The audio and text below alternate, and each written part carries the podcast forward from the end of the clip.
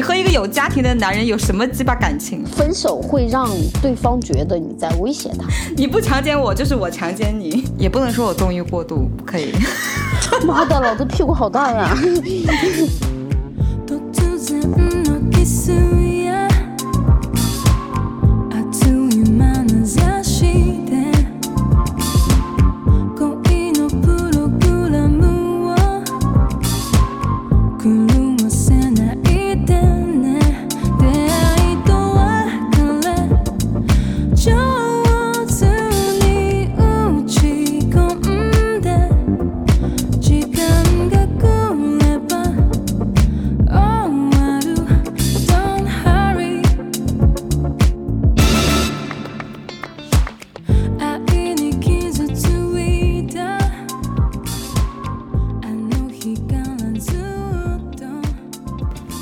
家好，这里是喷泉公园。我是最近心情很好，然后一直沉浸在身边朋友的关爱当中的乔乔。我是最近心情很好的猪猪。我好像从来没有讲过我心情很好的时候。你刚刚讲了。对我，就，但是我之前就很少，我就很少录节目的时候讲说我最近心情很好，嗯，就但是最近这一段时间让我还蛮心情蛮开心的，就是蛮蛮愉悦的。我昨天还在跟朋友讲，我是说上次生理期连续哭一个星期是我是怎么做到的？他就是我现在想一想，完全不可想象。然后我最近也还蛮开心，虽然说还是一直都很忙，但是就最近感受到很多人的善意了，就还蛮开心。嗯嗯，对，其实好像就是，如果你心态平和了的话，你会发现周围的好像你的朋友们都在释放很多都是善意。对，主主要是最近接近的都是一些比较正能量的人，就会我觉得磁场这个东西它是会互相影响的。嗯嗯，是这这个肯定的。那么我们今天，但是咱们要在彼此两个都很正能量的情况下录一期很丧的节目。我我没有觉得这期节目很丧哎，我觉得这期节目还是很很正能量的。就聊一聊，我觉得我觉得起起头原因的话，就可能是你那天你跟你朋友的聊天吧。是因为那件事情，然后让你想到说说咱们要不要录一期反家暴的节目吗？哪个事情？为什么我不记得了？我最近我最近在吃，我我发现我最近在吃这个安眠药，有一点影响到我的记忆，就是我我会忘记我自己说的话。是有一次你跟你朋友在聊天，说如果就是聊一个小三的。一个什么东西？然后你说，如果是你的话，你会怎么做？把钱给小三，和小三联合一起，让男的身败名裂，还是怎么的？哦，就那就那个聊天，然后我我后来就觉得说说是不是因为那个聊天，然后引起了你说说大家，咱们要不要讨论一下这个？啊，对对对，是，就是那天我在跟我朋友聊说，呃，如果说自己的老公出现了这种婚外的非法同居的情况。那在法律上来说，其实按照法律上来说，那就是重婚罪嘛。但我怎么去收集证据呢？他跟我讲的就是这个很难，因为你必须得花很长时间去蹲守，你要有有力证据他们住在一起，而且是以夫妻的名义，这个就很难。然后我突然就灵机一动，我为什么要自己去收集证据呢？我为什么不能去说服小三，然后两个人联合起来把这个男人搞死呢？就我觉得你还是蛮暗黑、蛮女女女战士形象的。就是我为什么要一个傻傻傻兮兮的去蹲守在那里，然后 像一个做贼的人一样，每天蹲守在那里，或者说我花大价钱去找私家侦探，我为什么要这样做呢？我完全可以站在一个女人的角度去感化她，用我的同理心去感化小三，站在我这一边来呀。你还记得去年特别流行的一部美剧吗？Why Woman Killed？对，《致命女人》她在第一段是是第第一第一段的那个男女感情里边，就相当于当时原配是和小三联合在一起的。他们其实是到后边的话，就是站在同一阵线的。因为你想，就是大家都是为了利益，你不要跟我讲什么感情，妈逼有什么感情？你和一个有家庭的男人有什么鸡巴感情？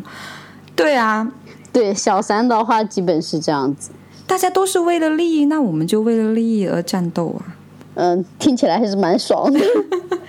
然然然后我就延伸了一个想法，就是说，就延伸到一个家庭暴力，因为嗯，其实我感觉到身边很多的女性朋友，就处不是说呃只有结婚的，就没有结婚的。比如说两个人在谈恋爱，在同居的一个过程当中，他也会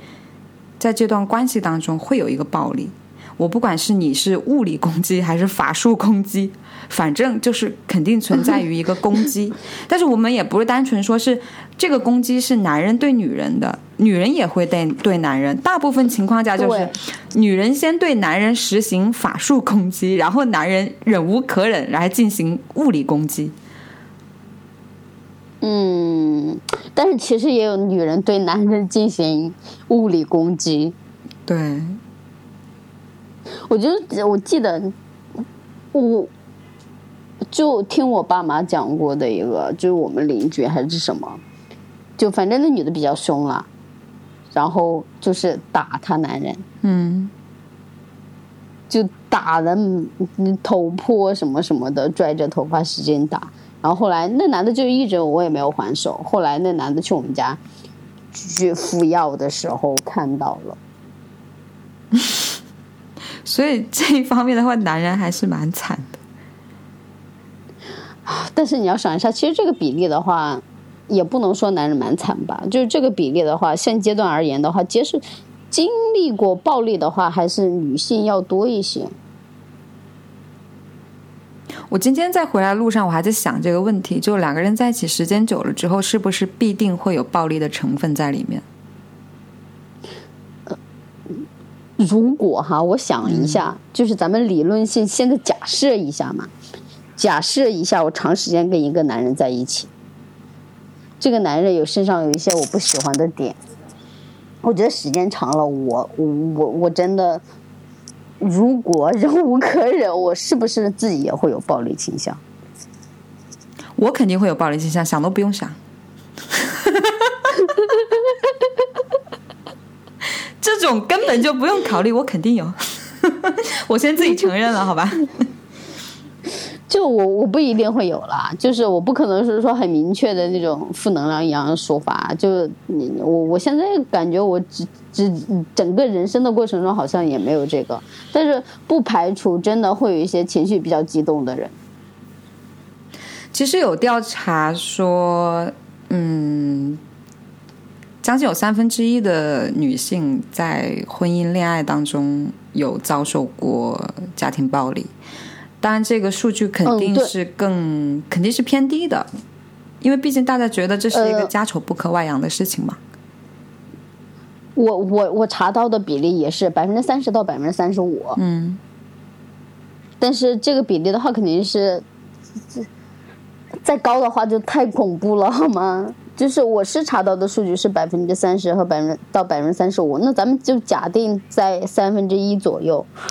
那在三分之三分之一左右的都会受到各种程度上的暴力，因为他的暴力不仅仅是指身体嘛，就是我在整个查家暴的话，主要的主要的受害对象的话肯定是妇女和儿童，就是暴力在家庭暴力里边的话，妇女和儿童肯定是占很大的比重的，然后。他们主要侵害的就是三个三三个方向嘛，就是第一就是身体，就打击打斗殴，嗯，有的是心理，就嗯心理暴力的话，其实这个就讲到前段时间爱奇艺的一部电视剧，周迅演的，嗯，然后在那部电视剧里边的话，当时呃里边家暴的那个人的话，就是通过什么样子的方式来对他的。妻子和女儿实施暴力的呢？那个男的是一个摄影师，然后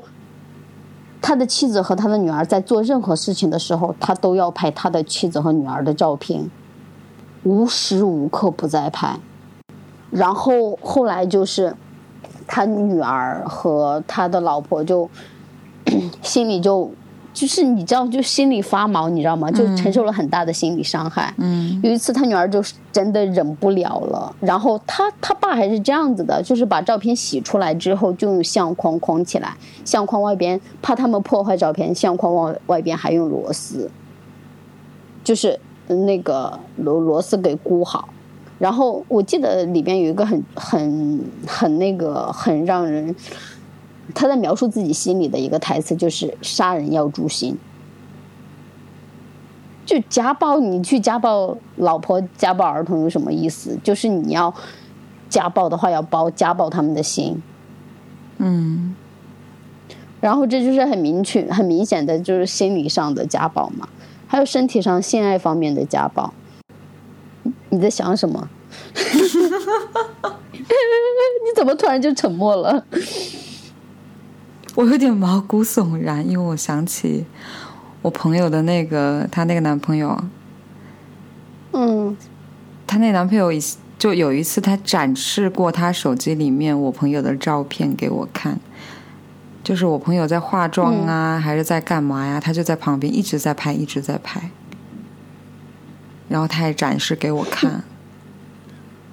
你想一下，如果无时无刻都不在都在进行这种行为的话，就是你周围有一个人无时无刻都在对你进行这样子的行为，你该你会承受怎么样子的心理伤害呢？太可怕了！我操！就反正就整个整个人都会处于恐惧啊！你你只要睁开眼，你吃饭，你微笑，你痛哭，你暴怒，对面的一个人无毫无所动，然后用个摄像是照相机不停的拍你的各个举动，拍你惊恐的画面，拍你画开心的画面，拍你自己可能都没有注意到的自己的一些细节。其实我们在网上、微博上有很多，就最近都会爆出来说被家暴或者怎么怎么样，但是就会有很多人，他可能没有遭受过这个，他不能理解，他会觉得说，为什么你被家暴了你不离开呢？但是其实有调查，有个数据还蛮让我毛骨悚然的，就是在所有的被家暴、然后报案、然后起诉离婚的这种案件当中，嗯，妇女被家暴平均三十五次之后，他们才会做出报案呀，反抗或者是离婚的这种举动。三十五次，就是被折磨了很多很多次，是吗？对，我就不能理解。然后我就就查了一次，就为什么？因为我身边确实也有这样的朋友，呃，可能说没有那么惨的家暴，但是我我感觉到他其实是在更多的是在受心理上的一个控制。然后我就去查了一下资料，我就发现说，有一个西方学者，他在一九九四年的时候，他就提出来一个暴力循环的理论。意思就是说呢，呃，暴力在婚姻当中啊，就两个人的关系当中，它其实是存在和发生是有一个规律的，嗯，而且它是有一个周期的循环的过程。比如说刚开始的时候，它是一个愤怒的一个积蓄期，然后再过渡到一个暴力的发生期，然后还有道歉期、原谅期，最后还有一个蜜月期。这四个阶段，但是不是说我到了蜜月期就结束了？它是会循环的。蜜月期结束之后，它又开始暴力积攒，然后又开始爆发，然后又道歉，然后又蜜月，就会让受害者会觉得，就每一个受害者都会说，他每次打完我之后都会很真诚的道歉，然后就会对我很好。我错了，就是我下次真的不敢了。这次真的是我错了，我没有控制住情绪。对，而且你知道吗？更可笑的是，当受害者把这件事情告诉身身边的人的时候，包括娘家人，他们都会说：“哎，他还是挺好的，他只是表达方式错误而已。”哎呀，大家都是这么过来的，忍忍不就好了吗？忍忍不就过去了吗？都会用这种方式去劝人家。就这就表达了有第一个观点，第一个观点是什么？就是在家庭暴力里边，家庭暴力其实不是家务事情。当你遭遇了家庭暴力的时候，你不应该跟周围的亲戚朋友或者是去讲这件事情，因为它本身你不应该向向他们寻求帮助，而是你应该寻求专业的，比如说法律援助之类的。对，其实为什么我在我在我我在查那个说家庭暴力为什么会这么的猖狂，嗯，或的的一些原因的时候，就是很多人都觉得家庭暴力就是家庭内部之间的事情。为什么一些被家暴的人没有去讲，或者是没有去寻求这去寻求这去寻求帮助，是因为他们觉得他们被打是应该的。就可能在刚开始两个人遭受摩摩擦的时候，就是那可能真的遭遇到摩擦了，自己是不是做错了？就算他开始的时候他会觉得自己很委屈，当他去跟娘家人或者身边人讲，身边人又那种言论呐，或者怎么样，就像刚刚说的什么一个巴掌拍不响之类的这种，你被打肯定是你做错了什么，这种言论会让他怀疑自己，而且再加上会有。受虐妇女的话，她长期的受暴的话，她会有一个受虐妇女综合症嘛？其实也就是一个创伤后应激症，她就会甚至会发展到就是她否认自己被家暴了，她甚至还会有短暂的失忆，这种就比较严重了。嗯嗯嗯。所以他真的很难去靠自己而走出来，长期在这种暴力啊、精神的压制下的话，他也变得很自卑。他整个人是很无力的，他也不相信自己可以从这个牢笼里面走出来。就其实就是一个恶性循环嘛，越来越把自己陷入到那个里边。其实只有两种办法可以制止暴力，暴力它是不会自己停止的，它只会愈演愈烈。一种就是你有更强力的权益、权威去压制它；还有一种就是你有比它更暴的暴力。就是你知道，我们我们我们老家就我们这种就是那种穷山恶水出刁民的地方啊，就有一个故事就挺好玩的，就有一个女的也是被家暴了。然后呢，他就回家告诉他爸爸，然后他爸爸呢脾气超暴的，然后就当时就抄起家伙，就带上自己家里边的兄弟姐妹，然后家里面大家庭嘛，然后就直接打到男方家里，把男方一家人都打到半死，半死不活，对，再也不敢暴力了。然后女的也不离婚，那男的就再也不敢对她暴力了，你知道吗？对，就是呃，好像是有这方面。就比如说，以前家族很大的时候，然后，嗯，父母都不希望女儿嫁很远，就是怕女儿受了欺负，家族的人跑不过去，就威胁对面的家庭。对，但但是这种家庭其实很少。我觉得这个女孩是很幸运的。就毕竟就是呃，父母劝的。因为有很多人，有很多女孩子结婚之后，父母会觉得，就是嫁出去的女儿泼出去的水。就是女方在面对暴力的时候，她想要反击，她是需要付出很大的代价的。就是呃，有一个真实的案例，就有一个女人嘛，她自己其实是不管是在婚前还是婚后，她都是很独立的，不管是精神还是经济方面。但是呢，就很不幸的，她就被她的老公家暴了，于是她就坚决的想要离婚。然后她要离婚的这个举动呢，其实就激怒了男方，无无赖嘛。然后他就造谣说女方呃出轨呀，说女方呃转移家产呀之类的这种。嗯嗯嗯，其实娘家人也不太支持女方，也不太相信女方。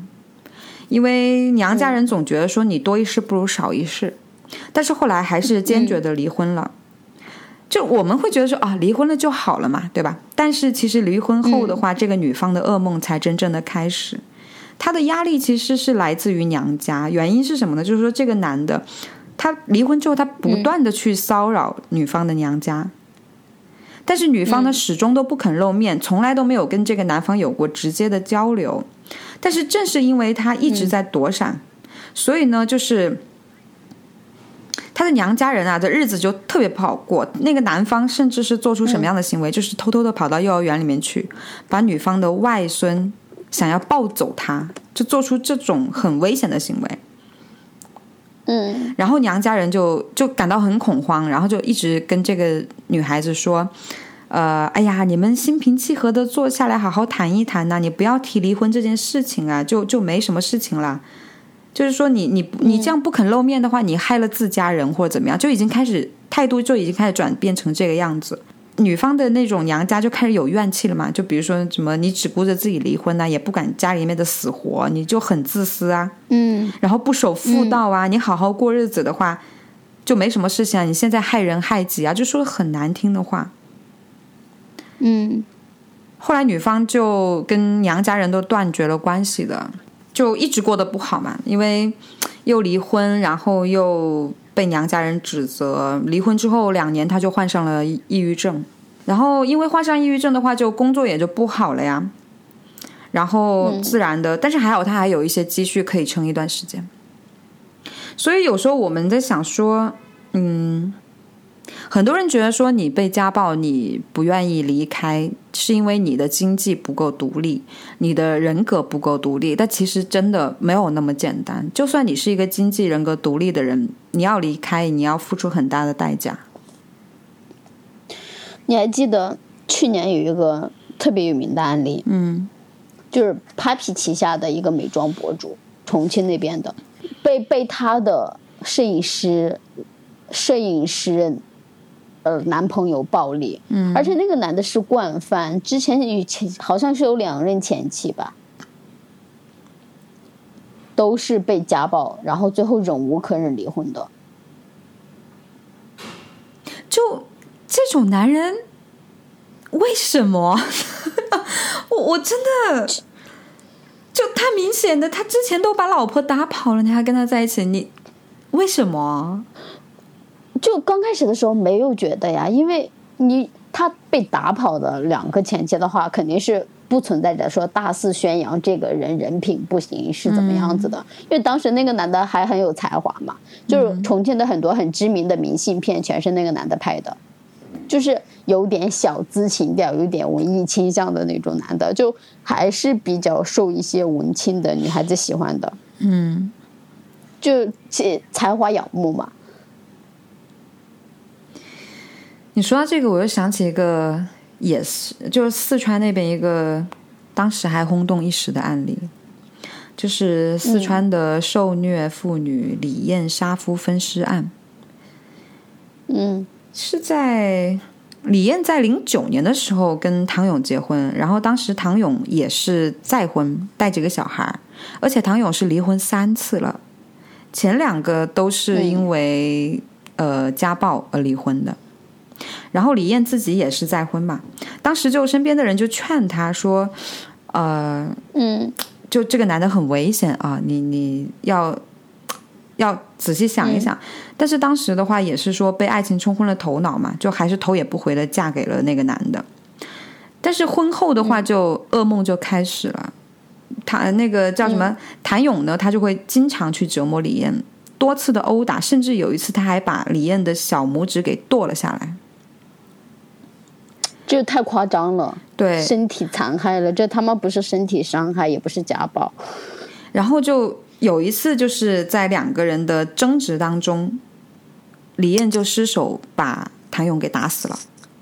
然后呢，由于他当时非常害怕嘛，然后他又有受虐妇女综合症这种原因，所以他就把唐勇的尸体给分尸了，然后又烹煮，倒在厕所里面跟河里面。嗯最后，这个女的还是被判了无期徒刑，你知道吗？嗯就虽然说我们在理论上面去分析啊，这个女的她确实是有受虐妇女综合症，但是最后还是判了无期徒刑。嗯所以我觉得这个案例，包括刚刚讲的美妆博主案例，我就觉得女人被爱情冲昏了头脑，去嫁给一个家暴男，这种事情真的可以再少一些。其实我还蛮不能理解的。你就去年在重庆的那个那个美妆博主事件爆发的时候，然后同时另外一个事件也在微博上沸沸扬扬，就是那个疯狂英语的李阳，嗯，他当时就家暴他的妻子嘛，然后呃家暴他妻子之后，后来的结果的话，就是他的家暴他的妻子跟他先是离婚了，然后后来又和他的和李阳复婚，实际上他们是有几个孩子的。嗯，然后又复婚，然后出来说，呃，出来为她的丈夫证明。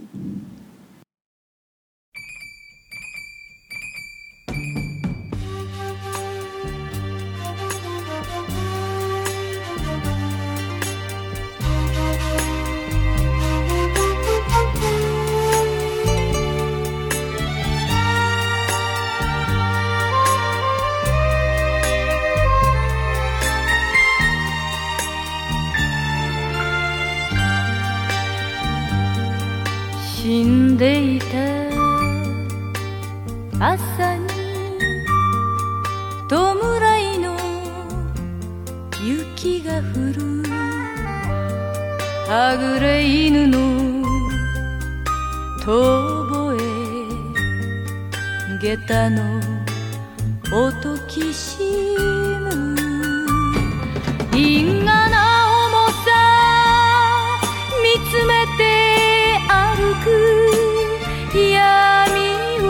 きしめる。蛇の目の傘ひとつ。命の道を行く女。涙はとに捨てまし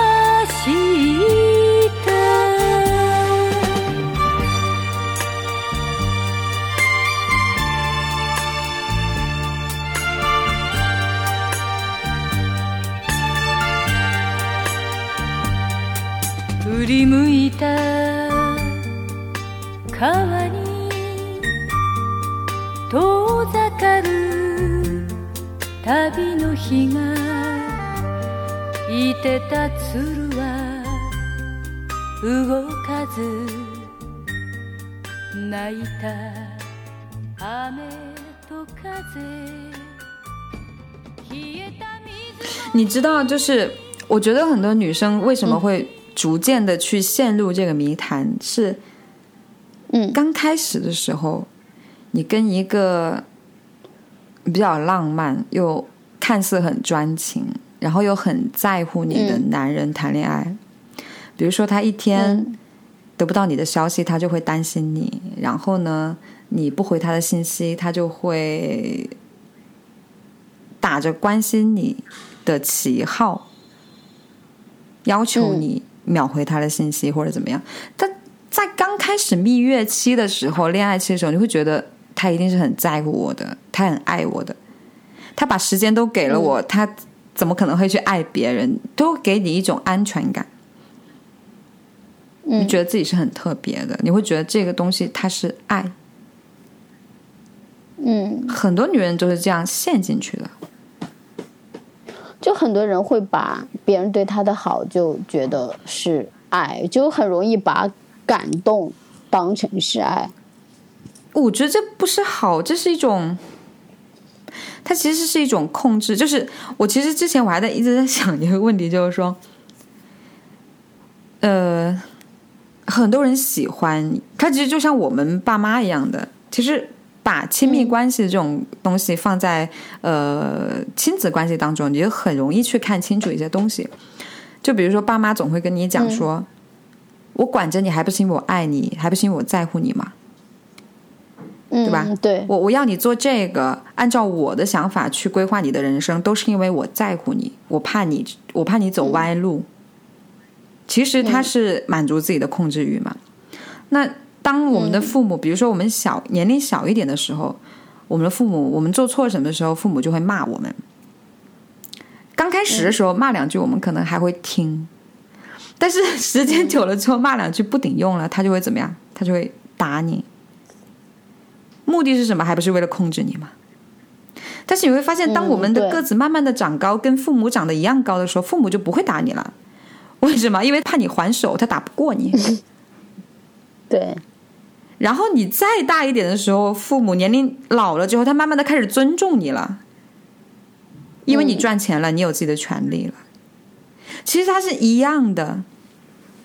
身体上和权利上的一个，嗯、力量的博弈。对，就比如说，就有一些家暴、家暴、家暴里边会存在着一部分情况嘛，比如说说男性在收入上更占据主导权的话，男性更容易家暴女性。就是也有一些女性家暴男性，那这种情况的话，多数就存在于女性在经济上占领着主导权。对，其实就是一个权益的权衡嘛，博弈嘛。对，但是除却这些，嗯、这这这权利上的博弈哈，在家庭暴力的实施者当中，它还存在着一些其他的因素，比如说，嗯、心理障碍。就是心理障碍的话，它可能就是，比如说咱们之前也有讲过一些案例，就是，呃，可能施暴的这个人从小也生活在一个暴力的情况当中，自己本身就有暴力倾向，嗯，然后再一的话就是很很道德的问题了，品质问题，然后精神障碍、生理因素，对对对，这是对，这是他们就是在家庭暴力的实施者过程中，这就通常主导他们就是几个因素，也不是说单纯的就是权利。我觉得权利的话也，嗯权利只是一方面，就是他们是是他们施暴的一个基础。所以我觉得，你要防止家暴的话，你只能说在前期擦亮眼睛，搞清楚这个人，搞清楚到底什么是爱，什么是控制。不然的话，你陷进去了，你说你想再出来或怎么样，我觉得需要费很大的精力，而且你知道，深陷这种暴力当中的人，他是不听劝的。我我其实还想说一件事儿，就是我觉得像我们刚刚说的，如果你遭受了暴力的话，呃，其实告诉你的亲人是没有什么太大的作用的。嗯，但是我觉得我们还是要值得去努力。怎么去努力呢？就是当你第一次遭受暴力的时候，你就要告诉你的亲人，我们发生了什么事情，他是怎么对我的，我遭到了什么样的身体上的一个威胁。每一次你都要告诉他们，你不要说你瞒着，你忍着，然后最后你要离婚的时候，你再说哦，他暴力我了。家里面的人是不会理解的。这个的话，我觉得我有一个朋友做的特别好。嗯就我在一五年在大学实习的时候，遇到了公司的呃当时实习公司的一个朋友，然后我们在实习的时候，然后他结了婚，我们还参加他的婚礼，然后后来就一直就大学毕业之后，大家也彼此没有联系，我离开那家公司也没有联系，然后前一段时间就突然跟他聊到就最近的近况。就问她和她老公发最近怎么样，她就是说和她老公离婚了，他们结婚三个月就离婚了。我问及她原因的时候，她就说她老婆当时就是打了她，嗯就是在第一次他们好像就实施了一次家暴吧，就实施了第一次暴力的时候，然后就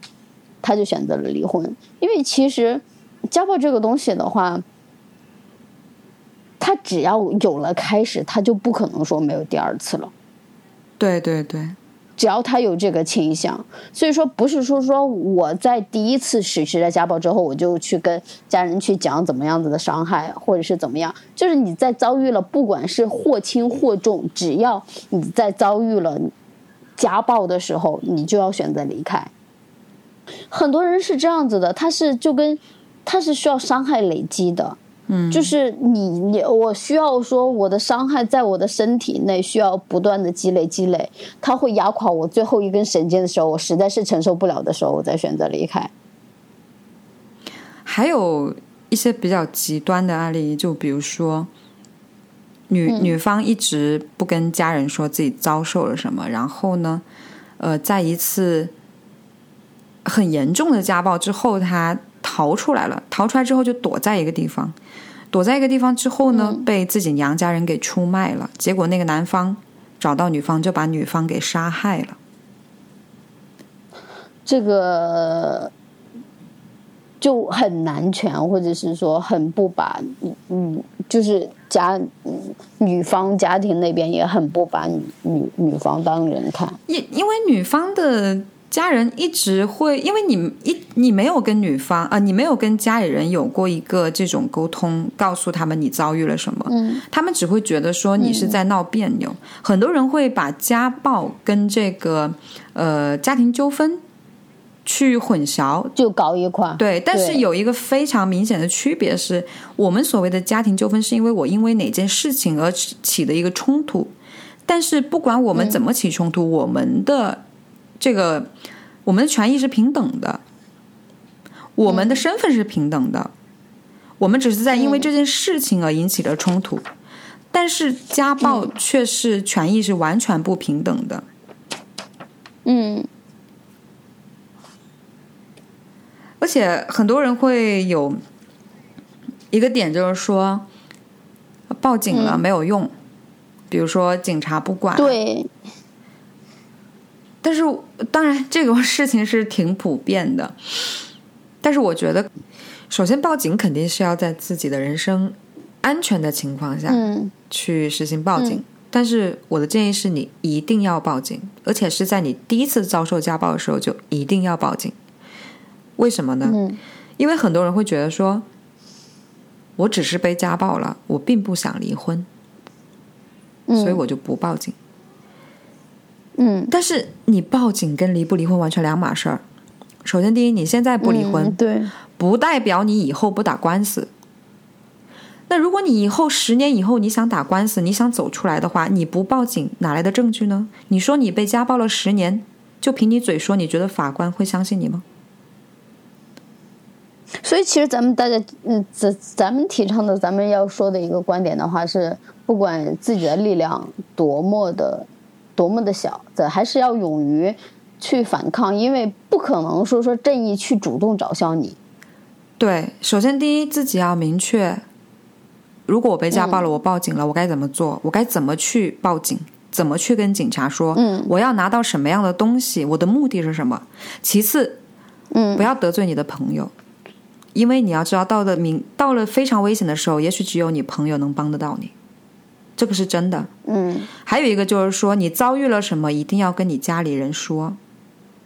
详详细细的跟家里人说。如果说你又不跟家里人说，你又得罪你的朋友，然后你又不知道该怎么报警的话，那你真的是死都不知道怎么死的。就是你如果遭遇到家暴的话，还是得有点脑子，就是一击重拳下去，一定要把施暴的那个人给搞下去。我我觉得来说一下，如果说你遭遇到了家暴的话，报警的话，我们应该怎么做？首先，第一，你要知道，就是说，警察不管这是一个常态。为什么呢？嗯，因为，我们现在城市里面的警卫配对的话，它是按照户籍人口来配的嘛。但是我们都知道，嗯常居住人口的话，肯定是比户籍人口要多多的。特别是这种什么，是的呃，北大广深这种城市对大型城市这种，所以他们真的是很忙，真的是很忙。那是不是说他们很忙，他们不管我们，我们就放弃呢？不是的，你得自己努力，自己做一些东西。首先，你得知道，嗯我们报警，你要明确的知道我要达到什么样的目的。你是说想要让警察去吓一吓他，还是怎么样呢？还是说你要开一个暴力告诫书作为一个证据？还是说你就是想要离婚？你得知道你报警是什么目的。很多女生可能当时吓到了，报警也不知道自己什么目的。那你自己都没办法说清楚这事儿，你觉得警察会管你吗？肯定就不管了呀，那就觉得啊，你们自己家庭纠纷自己解决吧。嗯所以，首先你打电话的时候，你就一定要说明我遭受到了家庭暴力，我现在的处境非常危险，请你们一定要出警。嗯你的态度一定是要很坚定的，但是你不能发脾气，你是很温柔、很坚定的。那如果说警察出警到了这的时候，言简意赅，我知道很多女生吵架都是这样的，哔哩吧啦哔哩吧啦，不知道说什么，他妈的几百年前的事情都给你扯出来，谁有这个心思听啊？是不是？谁有这个心思听你讲？而且，如果就是你，你如果把十几年的事情扯出来的话，警察会很认为就是女性，你是一个无理取闹的人，你是一个感性的人，你不是在用理智去讲这件事情，你这就是家庭纠纷单纯地过来处理，对家庭纠纷，嗯。你就是来处理家庭纠纷了，你找一个可以倾诉的对象，你跑到警警局来倾诉了，所以你当时，你当时就是，如果说出警了之后，你就什么废话都不要说，什么几百年前什么家家庭什么那种鸡毛蒜皮的事别说，你就跟他讲发生了什么事情，他嗯怎么打的你，你遭受到了怎样的威胁，你现在嗯要求警察怎么协助你，就讲这几点，其他别讲。嗯。如果说他已经不是第一次打你了，你还还可以说他已经不是第一次打我了，他之前是怎么怎么打我的。嗯但是也不排除说，确实是会有警察说啊，你这个事儿我管不了。但如果出现这种情况呢，你一定要很坚定的说，在法律上来说，这个就是家庭暴力。如果说你不能协助我的话，那我可能要去找你们的上级，或者说找督察。你还可以顺便记一下他的警号。嗯但是你不能跟他起冲突，因为你跟警察起冲突的话，你没有什么好处的。就自自己把自己的给后路给断绝了。对，然后现在很多地方是可以开出这种暴力告诫书的嘛，但是呃，确实是有一些地方它是没有的，就比如说你你说哦，我需要你们依法开出暴力告诫书，呃，警察可能说、哦，那我没有，我听都没听过这个东西，我电脑里面也没有，那这个时候你就要拿出一个 U 盘，不好意思，我自己带了，然后。这样准备的确实有点齐全。对你得告诉他，你还得告诉他这个怎么填，施暴者的名字、年龄、身份证号码，然后住在哪儿，然后呢发生了什么事情，被呃受害呃侵害者对你实施了什么样的侵害，有些什么样的证据，你得全部都填好了，然后让他给你盖章。这个东西非常的重要。如果说没有这个东西，你仅凭几张照片什么的，没人会信你的。嗯所以在这种情况下，你真的一定要保持理智，你不要哭哭啼啼的，哭哭啼啼没有什么用的，人只会觉得你是家庭纠纷。所以很多时候就是我们在遇到问题的时候，你报警得不到解决，也许是因为我们的方式不对。嗯，就你不得不去承认，有些执法者他是不懂执法的，他必须得让我们受害者自己来学会应该如何维护自己的权益。但是我觉得，如果能够为自己争取权益的话，我觉得这些东西都是值得努力的。就反正就是女孩子在看待自己权益方面的话，还是要动点脑子。对，而我有一个，我今天在查资料的时候，有看到一个很有意思的、很有意思的东西，很有意思。你知道，就全国范围内来看，就是我们家暴的地区有哪几个地方吗？哪几个？甘肃、四川、广东。我刚刚还想说，是不是四川排第一？甘肃、四川、广东，就甘肃的话也还有，就是我有一个朋友，就咱咱们在有一次讲，嗯，讲什么的时候，我用过他的案例，就是也没有用过他的案例，就跟你讲过，嗯。就是因为甘肃和陕西有一些地方岭南有一些地方的话，它其实很偏远的，很偏远那些地方的人的话，思想都很保守，嗯。然后那个女孩子从小是被家暴大的，就是呃，他的父母就觉得说你你因为家里边有一个哥哥，然后所有的权限都是给哥哥的，然后妹妹就应该为哥哥服务。然后那个女孩子从小反抗意识比较强嘛，嗯。然后就是去家 去那个镇子上的图书馆啊，还是什么地方，然后去搜集法律的一些书籍，因为呃，他的父母后来就是不想让他读书，想让他出去打工补贴家里边，然后他就搜集法律的书籍，就是说你如果你再不让我读书的话，那我以后我就要去告你，怎么怎么地，才算就是有一定程度上，就是就虽然他很弱小，但是他在那个阶段的时候，其实就是用自己依靠法律的知识，用法律的力量来武装了自己。对，就是我接触到的一个从小接触家暴的女孩子，但是还反抗成功的。四川那边的话，我就觉得应该是女孩子女女的去家暴男的多，因为我我上大学的时候，我从来没有遇到过这样子的情况哈。嗯就有一天我都吓傻了，我有一天吓傻了，我在学我们学校学学校门口一条街上，老有老婆打打老公的，你知道吗？就四川，它其实有一个 川渝地区是有一个文化的，就有一个文化，就是南方的话普遍长得就是长长相也不太好，嗯，就可能会被我四川渝地区的朋友骂，但是长相也不太好，就矮矮矬矬的。然后女方的都很精明利落，然后都很要强，性格比较火爆。所以呃，但是他们那边离婚率也高嘛，然后就就女的女的骂男人啊、打男人这样子的情况，呃，是还是比较多的。这个我还是蛮有感触的，就是因为我外婆是四川的嘛，我从小就是到大就是听我外婆骂我外公，一直骂一直骂，就是我外公去世之后，他也没放过他，这两年还在骂。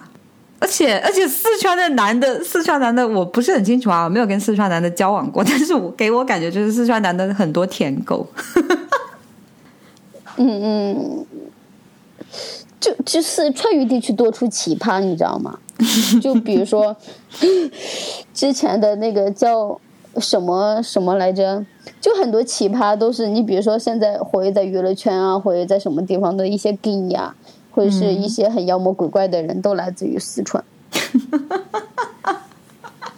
因为那个地方本身关键是一个很开放，就是好像父母都不太管的一个地方，真的就是民风都很彪悍的那种。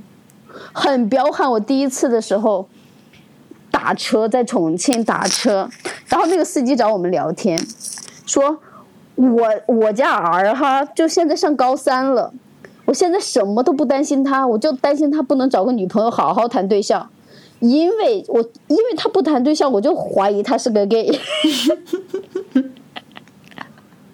就那边比例都还挺高的。嗯以前我觉得北京是大 gay 城，但是我觉得就是那边可能还会更严重一些。不是，我上大一的时候，我记得清清楚楚，一二年的冬天，我当时的男朋友要去，要要办美签，然后当时重庆是没有办美签的地方，必须要去四川，然后我就踏上了第一次去成都的路，然后下了高铁之后，在成都的地铁上，我遇到男两个男的带着大金链子在成都的地铁上接吻，那是我第一次感觉。深深受到了震惊。那是一二年，就是我对同性恋还没有那么清楚的认知的时候。那你说，如果是同性伴侣之间的暴力，算不算家暴呢？肯定算家暴吧，但是同性之间我还蛮还很少看到，我起码没有遇到过，都大部分人都还觉得蛮惺惺相惜的。啊、我应该是算的，因为我有看到法条上它有一条是说，呃，非家属关系，但是共同生活的也算。对呀，它其实本质上无非性别问题嘛，但是其实本质上还是说是同居男女朋友关系嘛。嗯，咱们不能说用性把性别隔离开嘛，对吧？嗯嗯。笑っていたのは 強がりからじゃなく泣き顔なんかも見たくないでしょう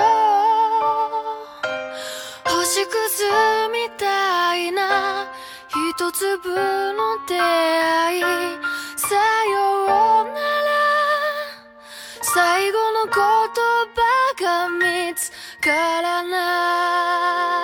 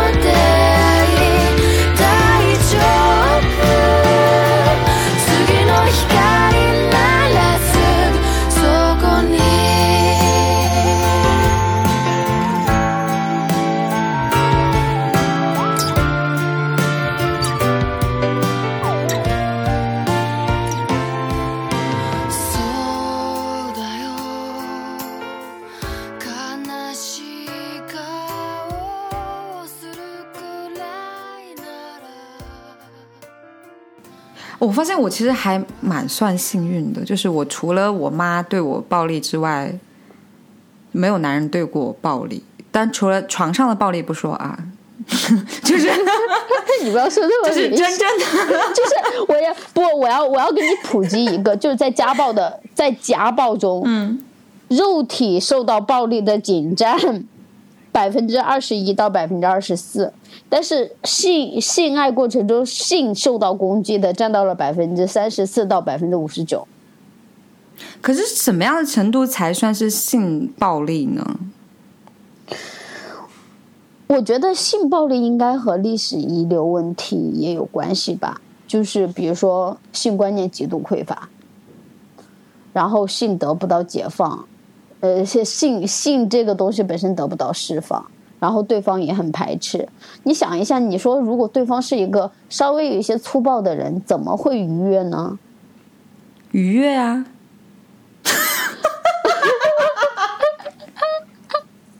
是愉悦过了，你知道啊、我享受这种东西，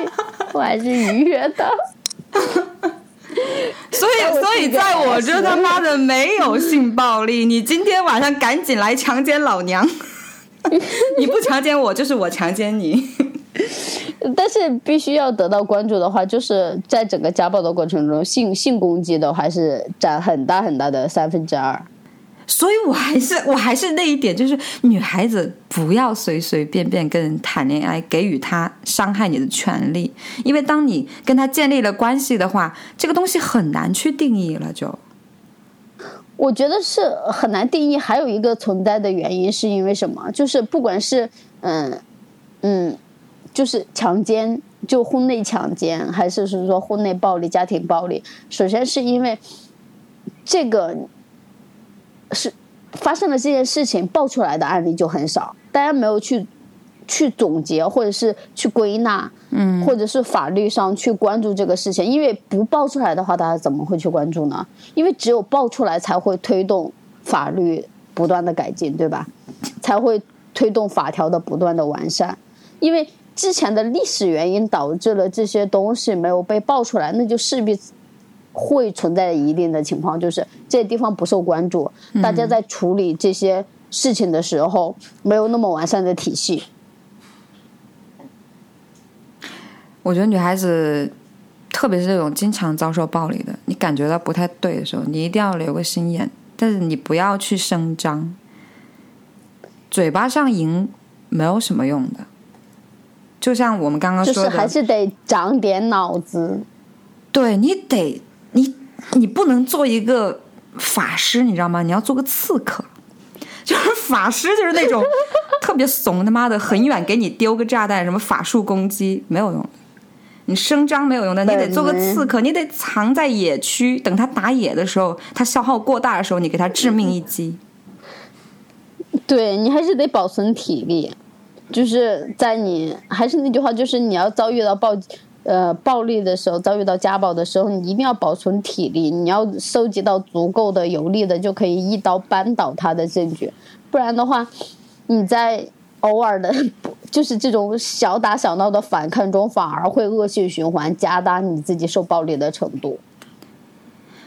另外的话，我觉得还有就是，如果经常遭受暴力的人，我们在暴力的过程当中的话，你不要想着去说去跟他抗衡，他肯定就是有这个把握，他有足够的力量，有这个把握，他才会对你实行暴力，所以你不要去冒这个险去跟他抗衡。其实，呃不，行，打不过，打不过，我真的是，我真的打不过，你知道吧？就是我，我日常我觉得我自己力量已经很足了，嗯，就是日常我也锻炼，对吧？我也打拳击，我也怎么怎么怎么样。但是其实男性的力量和女性的力量差差别悬殊真的很大。你不要用说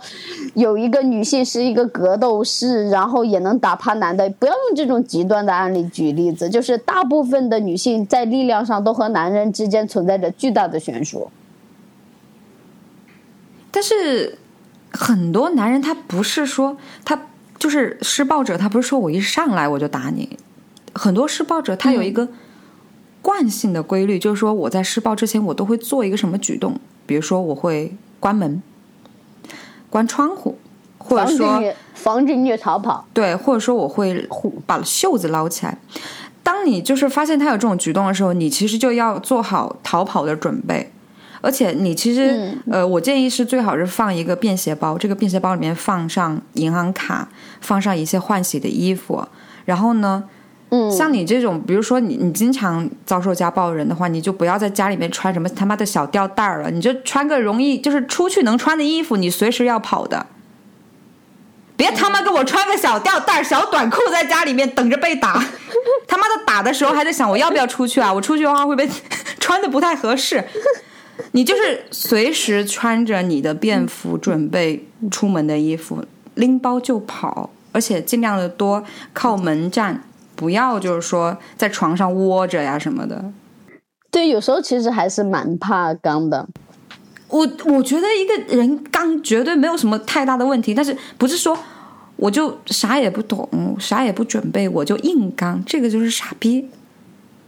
嗯，就是你自己不要打，不要去打那种没有把握的仗。嗯，对，这个确实是。那其实你有了把握的话，你不会去跟他刚的。你心里有底了，你跟他刚有了把握，肯定肯定是取巧啊，对吧？对啊，就是我觉得是说，你去跟一个人刚的话，在最开始暴力的，呃，在暴力的前期，你去跟他刚的话，首先是表明一个态度，你自己也是不好惹的，就是起码会有一对施暴者来讲的话，是有一个威慑作用的。但是你刚的方式，有些女孩刚的方式就很奇怪。她一打我，我就说要分手。你分手，你能吓得到她？你分手，你只会让她更更暴。分手会让对方觉得你在威胁他。对，而且你今天你我打你了，你说分手，你还不是没分手？那我下次我打的更惨。反正你只是说说而已。对，就是也也不能给对方一种放羊的小孩这样子的感觉，不能骗他，你你要给他一种你说到就做到这样子的感觉。所以就是说，其实当你第一次遭遇家暴，还是我们刚刚讲的，你第一次遭遇家暴，你就一定要报警，哪怕你觉，哪怕你还想再继续跟他过下去。其实恰恰相反，很多女人觉得说我还想过下去，所以我不报警。其实是相反的，正是因为你还要跟他过下去，所以你才需要报警。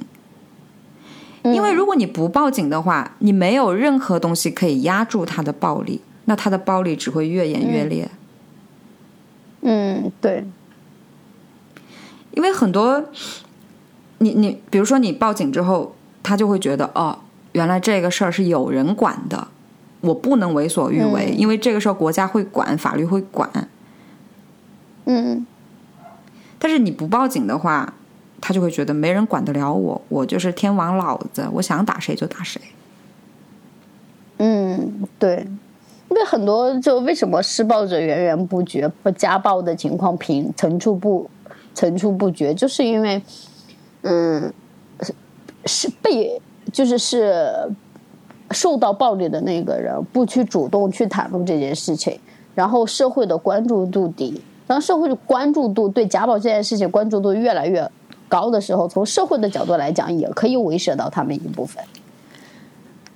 对，很多是，而且其实现在很多很普遍的，就是我发现现在很多男的很很很擅长这一手，就是呃心理上的控制嘛，心呃心理上暴力、语言暴力这一块儿，我觉得自己要敏锐一点。如果说你感觉到他对你有这种倾向的话，你就要做出一些措施。因为如果是语言暴力、心理上的虐待的话，他是很难定罪的，除非你被他虐待到自残啊、自杀呀，否则的话，你这种语言上的话，你说对你造成什么样的伤害，其实这个很难取证。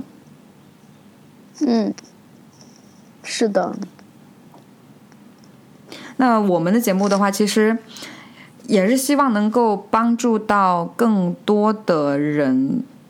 所以我们才说这这一期我们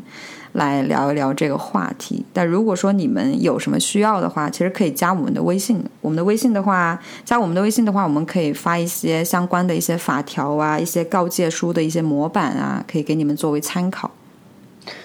妈耶，你这样子的话，社会责任感越来越大了。女人就应该联合起来啊！互相团团结在一起，对吗？对啊，然后把男人搞死啊！哦，对了，还有两个电话，就是呃，有一个是全国妇联的统一热线幺二三三八，还有一个就是家庭暴力防护中心的热线零七五五二五九五零零零三。然后到时候我们会把这个电话号码打在简介里边，如果你们需要的话，可以拨打这些电话。嗯，对，嗯，录节目真的长知识呢。就只能是，我们就只能是做到这里了，因为确实是太复杂了，这个太太复杂了，因为没有办法，嗯，咱们也没有办法去说提供更多的、更多的案例，或者是怎么样，或者是更多的解决方法，因为市面上能有的也就这么些，只能说说大家也会有更更好的有这个意识去呃面对这些问题的时候，能够能够更勇敢一点。其实很多家庭暴力的事情得不到解决，大部分的原因还是因为受害者的一个态度不够坚定。就是其实也警察的话，当然也会有一些他是不管的，但是呢，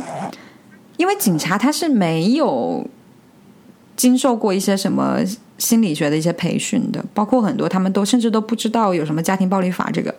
那很多时候，嗯他们面对的这种受害者的这种状态来说的话，